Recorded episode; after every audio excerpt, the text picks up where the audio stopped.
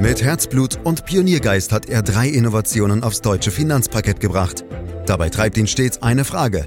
Wie können wir die Menschen in Deutschland zu besseren Anlegern machen?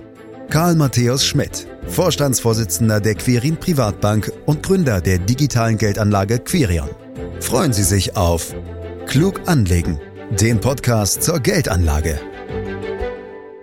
Das Börsenjahr 2022 ist nun fast schon wieder Geschichte und es hatte es wirklich in sich. Krieg in Europa, Corona, das Ende der ultra-expansiven Geldpolitik der Notenbanken, enorme Inflationsraten, der Verfall des Euro und so weiter und so fort. Wir wollen in diesem Podcast nicht einfach nur zurückschauen, es soll also kein Jahresrückblick werden, vielmehr wollen wir die passenden Lehren aus diesem Anlagejahr ziehen und auch diesmal sei gleich zum Start der Hinweis gestattet, diesen Podcast können Sie überall da abonnieren, wo es Podcasts gibt, zum Beispiel bei Spotify.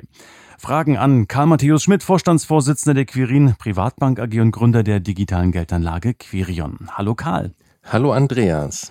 Ja, man weiß ja gar nicht so recht, wo man bei diesem verrückten Börsenjahr anfangen soll. Daher versuchen wir es vielleicht mal mit etwas ganz Banalem, Karl. Wir hatten ja fast schon verlernt, dass Aktienkurse auch mal dauerhaft fallen können.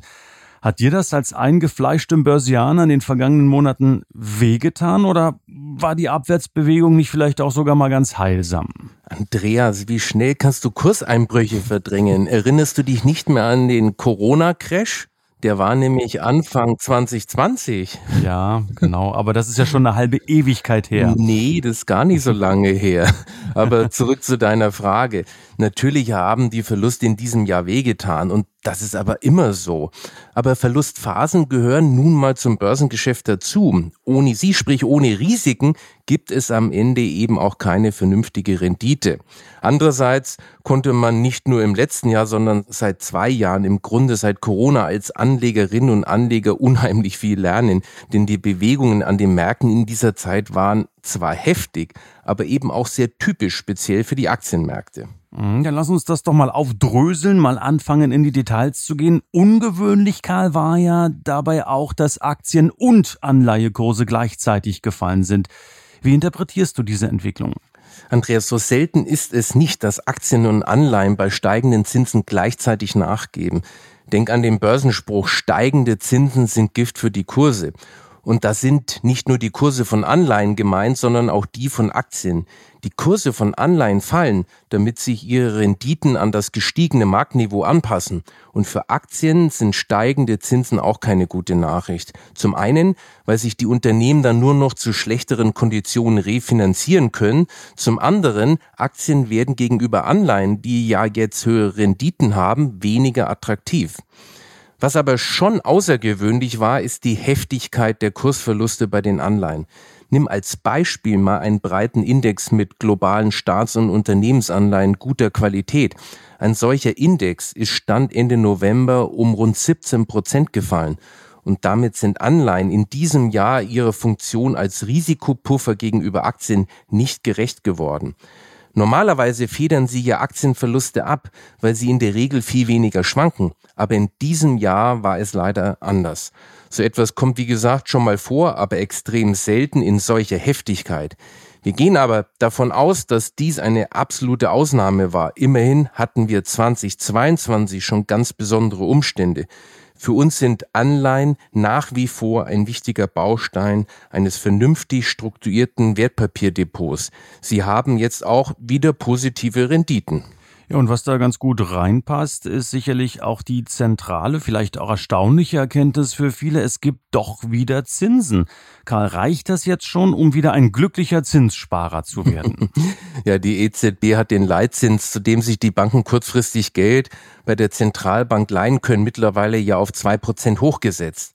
Bei den klassischen Sparformen wie Festgeld, Tagesgeld oder Sparbuch sind wir davon aber noch ein gutes Stück entfernt. Insgesamt ist das, was derzeit an Festzins geboten wird, aber noch viel zu wenig, um die aktuelle Inflation auszugleichen. Selbst wenn die Sätze weiter steigen würden, dann bleibt für Sparerinnen und Sparer am Ende real nichts übrig. Im Gegenteil, solange die Inflation die Zinsen übersteigt, verlieren sie real sogar Geld bzw. genauer gesagt Kaufkraft. Bei den klassischen Sparformen werden wir also noch länger auf einen realen Wertzuwachs warten müssen. Deine glücklichen Zinssparer sehe ich daher noch lange nicht. Hey, hey, das sind nicht meine glücklichen Zinssparer. Ja, unsere vielleicht. Vielleicht unsere, genau.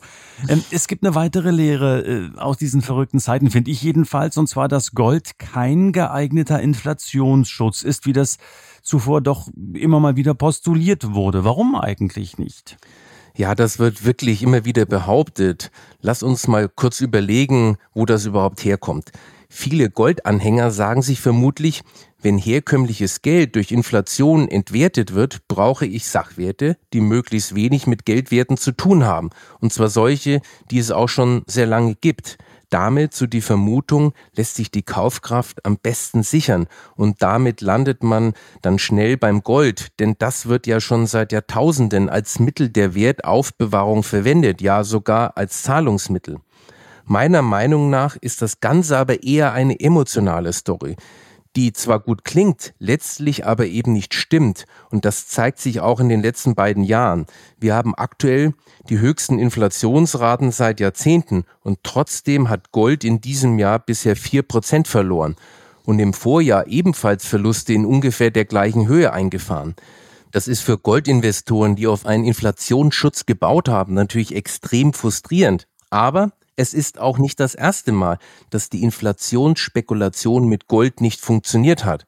So gab es zum Beispiel Ende der 80er und auch Ende der 90er Jahre Phasen mit spürbar steigender Inflation, in denen der Goldpreis nur seitwärts gelaufen bzw. sogar gefallen ist.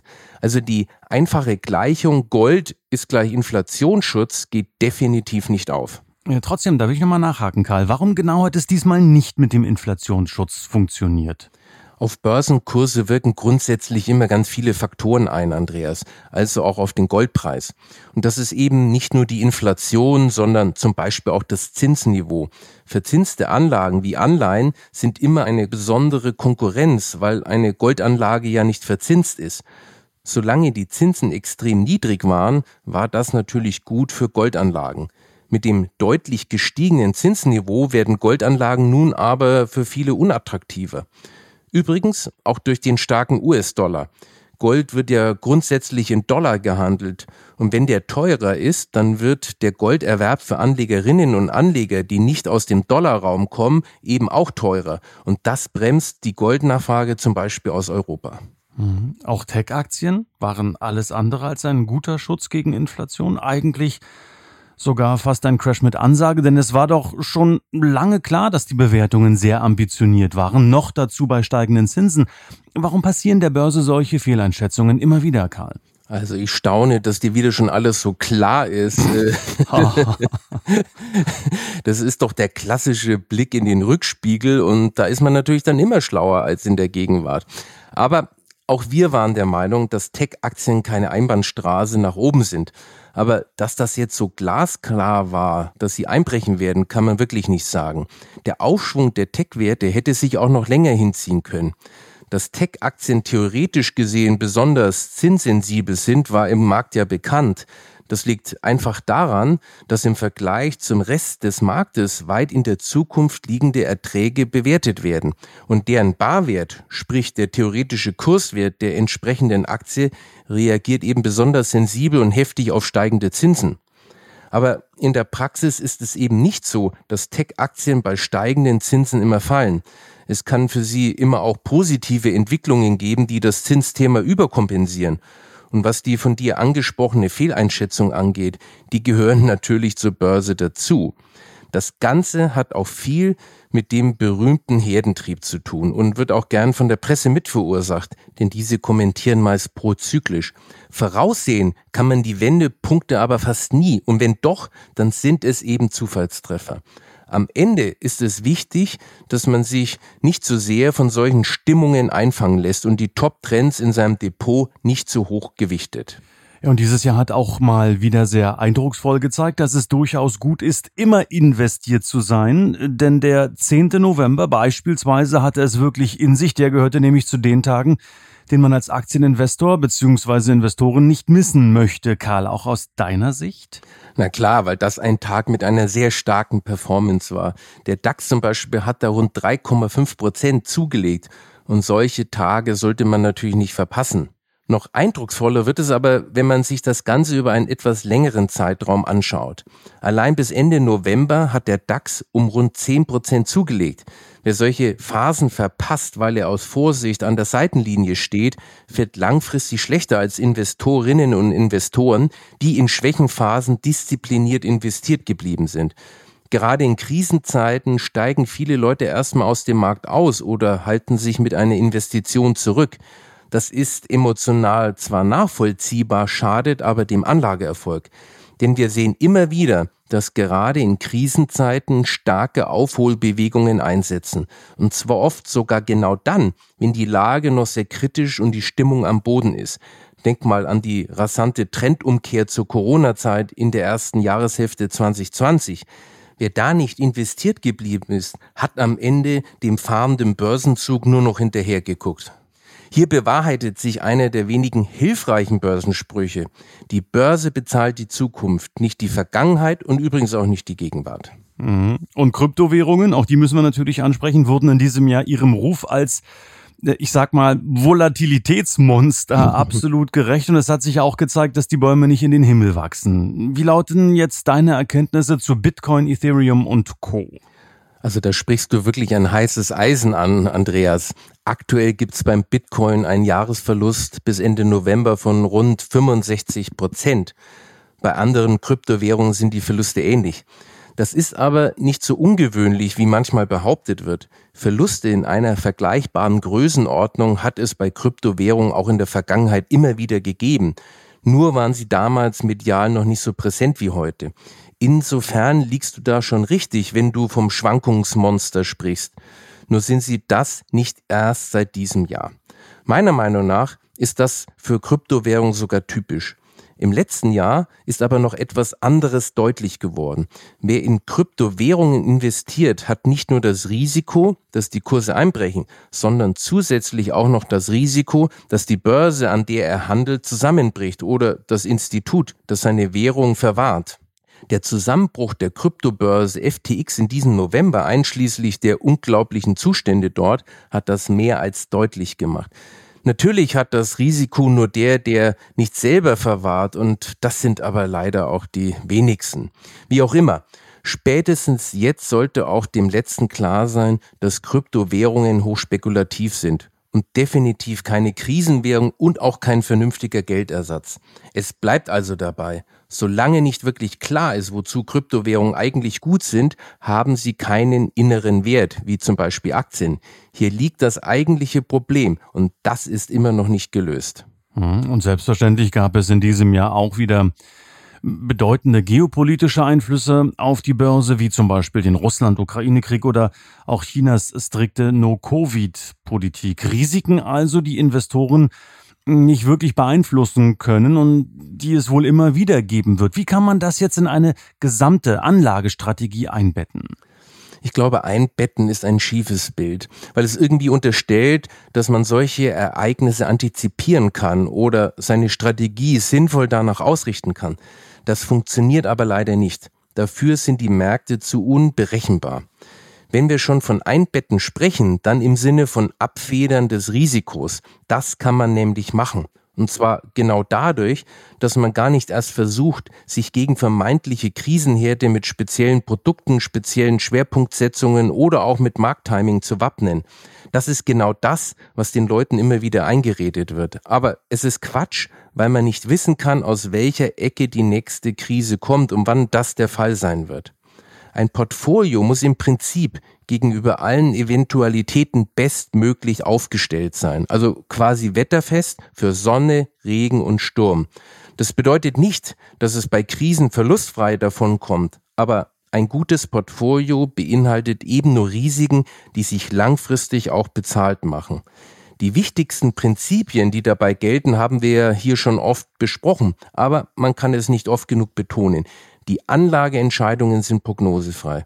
Das Portfolio ist international so breit wie möglich gestreut und die Gewichtung der Länder und Regionen orientiert sich im Aktienbereich an der globalen Marktkapitalisierung. Das Ganze wird mit kostengünstigen ETFs umgesetzt, die Anlagequoten in Aktien und Anleihen werden ausschließlich an individuelle Größen wie Anlagehorizont, Verlusttoleranz und so weiter festgemacht und eben nicht am aktuellen Marktgeschehen und den entsprechenden Einschätzungen. Und zu guter Letzt, die Anlagestrategie wird diszipliniert durchgehalten, auch wenn es an der Börse mal regnet und stürmt. Ja, und wenn wir jetzt den Bogen von Aktien bis hin zu den Kryptos spannen wollen, wenn wir all das zusammenfassen, Karl, in welchem Lichte werden wir das Anlagejahr 2022 später mal betrachten? Was glaubst du? In erster Linie wird es das Jahr sein, in dem die Märkte das erste Mal seit 1945 etwas verarbeiten mussten, was die meisten von uns vermutlich nicht für möglich gehalten haben. Ein Krieg in Europa, der auch noch von einer Atommacht ausgelöst wurde. Daneben ist 2022 aus meiner Sicht aber auch ein Musterbeispiel dafür, dass Aktienmärkte erstaunlich widerstandsfähig sein können. Das mag dich angesichts der Minus-Performance in diesem Jahr überraschen, Andreas, aber schau dir mal die Ballung der Krisenherde an. Krieg, zweistellige Inflation, Rezession vor der Tür, stark steigende Zinsen. Wenn man dir das vorher so gesagt hätte, dann hättest du wahrscheinlich mit deutlich stärkeren Kurseinbrüchen gerechnet, als wir sie in diesem Jahr unterm Strich gesehen haben. Das passt zu dem, was wir gerade schon besprochen haben. Stärkere Erholungsbewegungen finden gerade auch in Zeiten statt, in der die Krise noch extrem präsent ist. Hm, absolut richtig, ja, finde ich auch. Also ich finde es doch erstaunlich, wie vergleichsweise hoch der DAX steht angesichts der vielen, vielen schlechten Nachrichten, die dieses Jahr zu verarbeiten waren. Aber machen wir einen Haken hinter 2022, Karl. Hast du denn schon eine erste Einschätzung für 2023? Auch wenn wir das in einem anderen Podcast noch vertiefen wollen. Ach, Andreas, lass uns das doch lieber für den anderen Podcast aufheben. Machen wir. Ich möchte lieber mit einem Wunsch schließen. Ich wünsche all unseren Hörerinnen und Hörern, dass sie gesund und munter ins neue Jahr rutschen und dass das Jahr 2023 mehr Positives bringt als das zurückliegende. Mhm, diesen Wünschen möchte ich mich sehr gern anschließen. Sage Dankeschön, Karl Matthäus Schmidt, für die Einschätzungen in diesem Podcast, meine Damen, meine Herren. Dieser Podcast erscheint jeden Freitag. Am besten abonnieren Sie ihn direkt, um keine Folge zu verpassen. Sie können uns natürlich weiterempfehlen, würde uns sehr, sehr freuen, wenn Sie das tun würden für uns. Sie können sich informieren über diese und ähnliche Themen unter www.quirinprivatbank.de oder auch weitere Fragen stellen unter podcast.quirinprivatbank.de. Für heute soll es das erstmal gewesen sein. Herzlichen Dank fürs Lauschen. Das war Klug anlegen. Der Podcast zur Geldanlage der Quirin Privatbank mit dem Vorstandsvorsitzenden Karl Matthäus Schmidt. Wir freuen uns über Ihre Rückmeldungen und Themenwünsche, die Sie uns gerne an podcast.querinprivatbank.de senden können. Die Quirin Privatbank steht für echte Unabhängigkeit, da sie auf Provisionen und hauseigene Produkte verzichtet.